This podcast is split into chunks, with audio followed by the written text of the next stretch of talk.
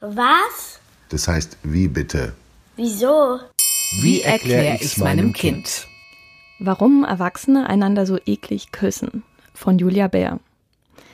Dass ausgerechnet Kinder oft lautstark protestieren, es sei eklig, wenn Erwachsene miteinander knutschen, ist eigentlich sonderbar.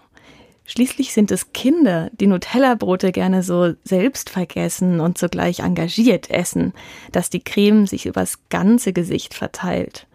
Das kommt dem Knutschen eigentlich ziemlich nah.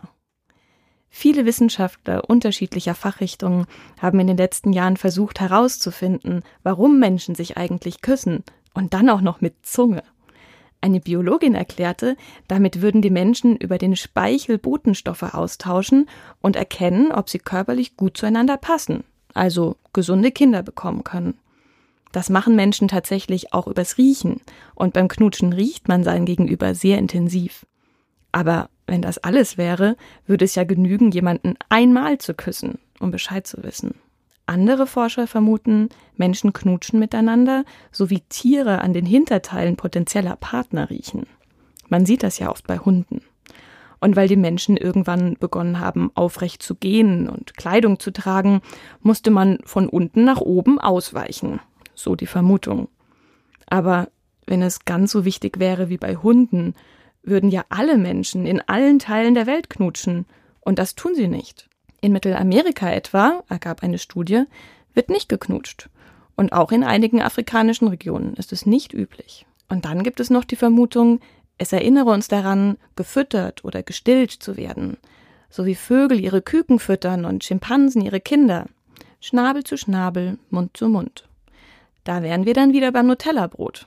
Das klingt jetzt allerdings, als würde man knutschen wollen, wenn man hungrig ist. So ist es nicht. Aber Küssen macht Erwachsene schon ähnlich glücklich wie Schokolade Kinder.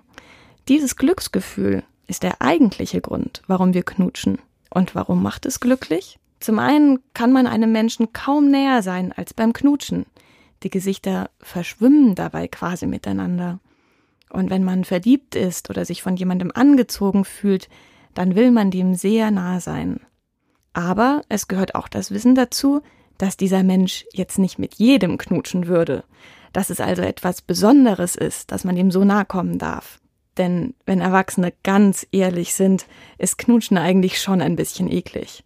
Wie ein Mikrobiologe herausfand, übertragen wir dabei 80 Millionen Bakterien. Jemanden gefunden zu haben, den man genug mag, dass man mit ihm gerne 80 Millionen Bakterien austauschen möchte und dass der dann auch noch begeistert ist von dieser abstrusen Idee, so etwas Ekliges mit einem zu tun, das ist ein echt gutes Gefühl.